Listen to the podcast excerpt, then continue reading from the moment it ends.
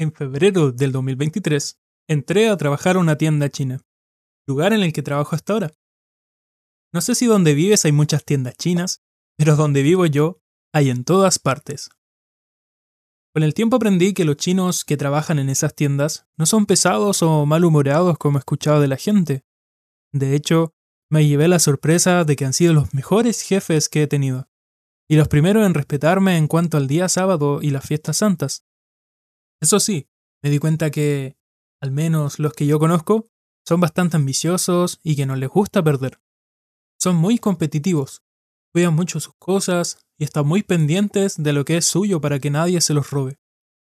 Así lo vi en dos ocasiones, dos ocasiones en que intentaron robarles, y que me dejaron algunas enseñanzas que me gustaría compartir con ustedes el día de hoy.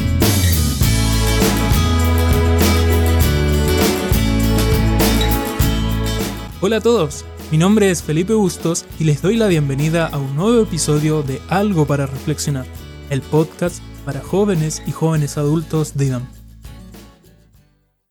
La primera ocasión que vi que intentaron robar a mi jefe fue un tanto graciosa y la verdad me causó mucha risa. Mi jefe tiene dos tiendas que están muy cerca. En una de ellas está a cargo mi jefe y en la otra su hermano. A veces me toca ir a ayudar a la segunda tienda. Y siempre que voy, veo que su hermano está sentado en la caja todo el día jugando en el celular pareciera que nunca está atento a lo que pasa en la tienda, pero en realidad siempre está atento a todo lo que pasa a su alrededor. Fue en esta segunda tienda, durante el invierno, que vi un cajón gigante, el cual estaba lleno de gorros de invierno a 500 pesos chilenos, que equivale a un poco más de medio dólar. No sé a cuánto mi jefe conseguía esos gorros para poder venderlos a ese precio, pero estaban a 500 y la verdad no eran para nada malos. Bueno, Resulta que entró una persona a la tienda e intentó agarrar un puñado de gorros. Y digo intentar porque el hermano de mi jefe, el que yo pensaba que nunca estaba atento, el que estaba jugando en su celular todo el día, se paró enseguida y agarró a la persona antes de que saliera. Le hizo algo así como un tipo de llave de artes marciales, como Bruce Lee, y le dijo, ¿por qué tú robando mis cosas? Le quitó los gorros, echó al ladrón y volvió a poner los gorros en su lugar. La segunda ocasión, o segunda anécdota que me gustaría contarles, fue un tanto decepcionante. Esta vez no me causó risa, más bien lástima y decepción. Resulta que tenía un compañero de trabajo con quien me llevaba muy bien y avanzábamos bastante rápido en conjunto. Cada cosa que faltaba o que necesitábamos, sabíamos qué hacer, y no nos deteníamos casi nunca. Mi compañero era muy atento, y salíamos de apuros enseguida cuando había mucha gente en la tienda. Él era muy rápido atendiendo a la gente o buscando las cosas que necesitaban. Los jefes no tenían de qué preocuparse cuando estábamos nosotros trabajando juntos, porque estaba todo en orden, y fuera lo que fuera, que se necesitara, los dos sabíamos muy bien qué hacer. Por otro lado, mi compañero también era muy responsable. De hecho, no recuerdo que haya llegado tarde alguna vez. Hasta que un día, mi jefe optó por sentarse y dejar que él estuviera en la caja. Así que al igual que su hermano, mi jefe se sentó en su silla y se puso a jugar en el celular. Pasó un rato y de pronto mi jefe se para y le dice a mi compañero, Ve a buscar tu carta de renuncia. Trabajas hasta ahora y devuelve mi dinero. Ni yo me había dado cuenta de que mi compañero había sacado dinero de la caja, y mi jefe, apenas levantando la mirada y viendo la cámara, se dio cuenta de inmediato que mi compañero había sacado dinero de la caja y lo había metido en su bolsillo. Así que lo despidió y ya no volvió más.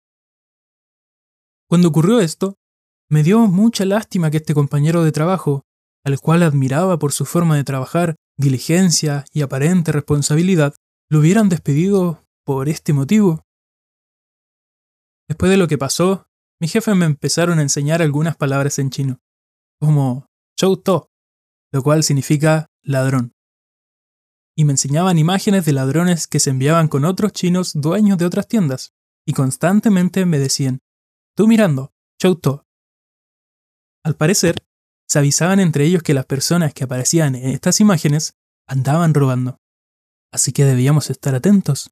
No para pelear ni nada por el estilo, pero si los veíamos entrar, debíamos seguirlos para que se dieran cuenta que sabíamos quiénes eran y de esta manera se iban enseguida, sin siquiera tratarlos mal.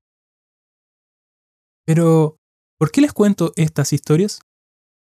Meditando en estos sucesos, me puse a pensar en todas las veces que me he descuidado en el último año, en todas las veces que me han robado. Increíblemente en este último año me robaron unas seis veces y perdí cosas valiosas que he tenido que trabajar para recuperar.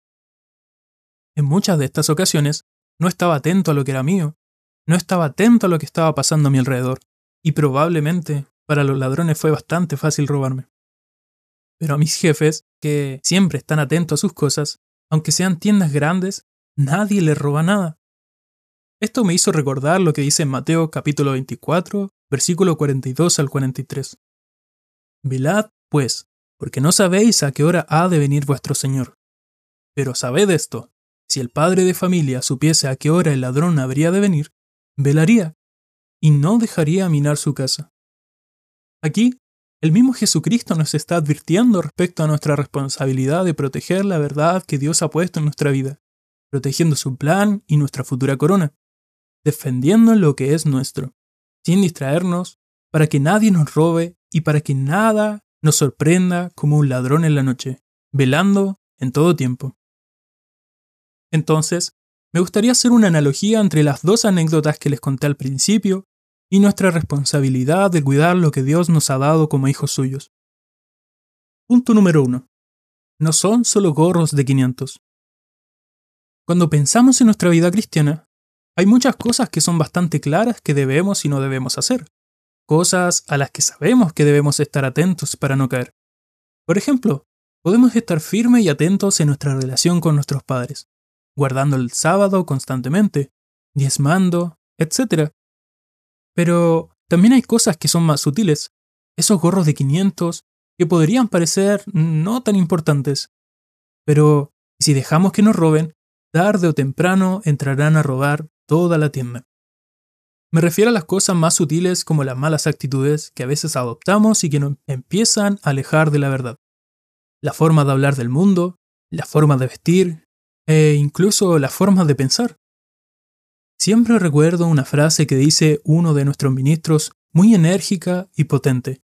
No traigamos el mundo a la iglesia. Llevemos la iglesia al mundo. ¿Cómo es esto? no cambiando nuestra forma de ser por lo que hace el mundo, sino que manteniéndonos firmes como debería comportarse un cristiano verdadero. Y si lo hacemos, tarde o temprano, esto será una luz para la gente del mundo. Esto es solo un ejemplo de lo que podrían ser estos gorros de 500 en nuestra vida, pero probablemente hay otros gorros de 500 que nos están robando. Cada uno de nosotros deberíamos analizarnos personalmente y ver ¿Qué detalles estamos dejando pasar en nuestra vida? ¿En qué cosas me estoy dejando influenciar por el mundo o por Satanás? Y que poco a poco están abriendo las puertas para que me roben toda la tienda. Por ejemplo, ¿cómo estoy guardando el día sábado? ¿Con qué actitud voy a los servicios y sirvo a los demás? ¿O solo espero que me sirvan? ¿Estoy siguiendo la voluntad de Dios en cada aspecto de mi vida?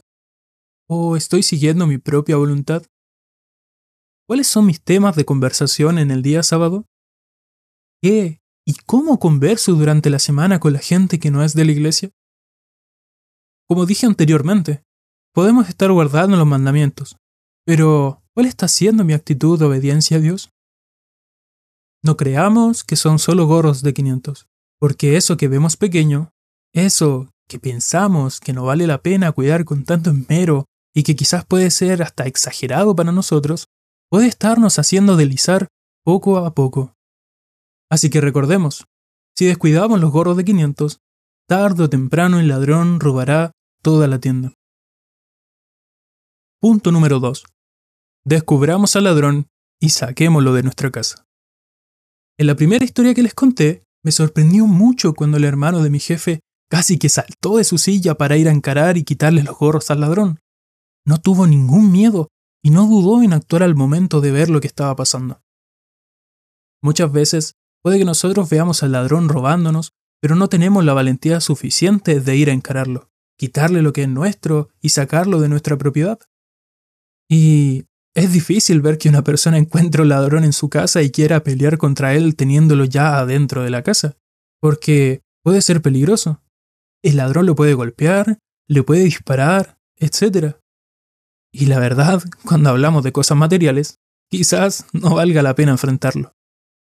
Pero si nuestra vida está en riesgo, si la vida de mi familia está en riesgo, ¿no haríamos nada? Y más aún, si este ladrón nos quiere robar algo incluso más importante que nuestra vida física, nos quiere robar la vida eterna y la oportunidad de formar parte del reino de Dios, ¿dejaríamos que nos robe? Debemos encontrar a este ladrón, enfrentarlo y sacarlo de nuestra vida. Si empezamos a hablar con una chica o un chico afuera de la iglesia que nos gusta y queremos que entre a la iglesia, y ya me estoy encariñando cada vez más, pero esa persona no nos quiere acompañar y ni siquiera conocer qué hacemos, cortemos esa relación, porque tarde o temprano nos terminará influyendo para que nosotros salgamos también. En lo posible, no veamos hacia afuera, porque es casi imposible que alguien nos quiera acompañar. Si nos cuesta guardar el día sábado porque estamos acostumbrados a estar en Instagram viendo memes, cosas que no corresponden para el sábado, guardemos nuestro celular. Mejor, apaguémoslo en el día sábado. Si vemos que se nos hace imposible no entrar a esas redes sociales y controlar su uso, mejor llamemos a un amigo de la iglesia o compartamos con alguno de manera presencial si tenemos la oportunidad. Y así también podríamos encontrar muchísimos ejemplos más. Como dije en el punto anterior, analicemos nuestra vida. Veamos qué es lo que tenemos que cortar. ¿Qué es lo que tenemos que enfrentar ya? Porque puede que ya nos estén robando y por miedo o flojera no hemos querido enfrentar al ladrón. Pero, ¿cómo vamos a enfrentar al ladrón? ¿Cómo vamos a impedir que nos roben si no lo conocemos? Aquí es donde entra el último punto. Punto número 3. Tú mirando, Chauto. Así como mi jefe se daba el tiempo de enseñarme las imágenes de los ladrones, mostrarme quiénes eran, cómo actuaban y qué debería hacer para evitar que nos robaran, así nosotros somos instruidos cada sábado, cada fiesta santa, cada campamento, cada actividad y también a diario cuando nos sentamos a estudiar nuestra Biblia. Sabemos que hay un ladrón espiritual que es sumamente astuto y junto a sus acompañantes están intentando robarnos constantemente la oportunidad de entrar al reino, por lo que debemos estar constantemente atentos para no dejarlo entrar en nuestras vidas. Como dice en Efesios 2.2, Satanás es el príncipe de la potestad del aire, lo que significa que es como el aire, está en casi todos lados, en casi cualquier lugar o en casi cualquier actividad que hagamos. No hay ninguna duda que Él intentará entrar a robarnos lo que es nuestro, ya sea con malas actitudes, malos pensamientos o derechamente tentándonos a pecar. No debemos dejarlo. Tengamos cuidado. Analicémonos profundamente. Meditemos en qué estamos mal o en qué podemos mejorar. Cuidemos nuestra casa. Busquemos los posibles puntos débiles por donde podría entrar el ladrón y reparémoslo, para que nadie nos robe. Tal como diría mi jefe, tú mirando, Chouto. Estamos enfrentando al ladrón más inteligente que existe. Un ladrón que utilizará todas las artimañas posibles para distraernos y robarnos lo que es nuestro. Pero la buena noticia es que podemos evitarlo. Podemos evitarlo si pedimos constantemente ayuda a Dios y recordamos que no son solo gorros de 500. Si dejamos que nos roben estas cosas aparentemente insignificantes, terminarán robándonos todo. Quitemos al ladrón si es que ya nos está robando. Seamos valientes y enfrentémoslo porque nuestra vida espiritual depende de ello. Lo más importante, estemos atentos mirando al chouto, porque este chouto es astuto e intentará entrar por puntos ciegos que pensamos que tenemos vigilados. ¿Vamos a seguir dejando que el ladrón nos robe lo que es nuestro? Porque esto es algo para reflexionar.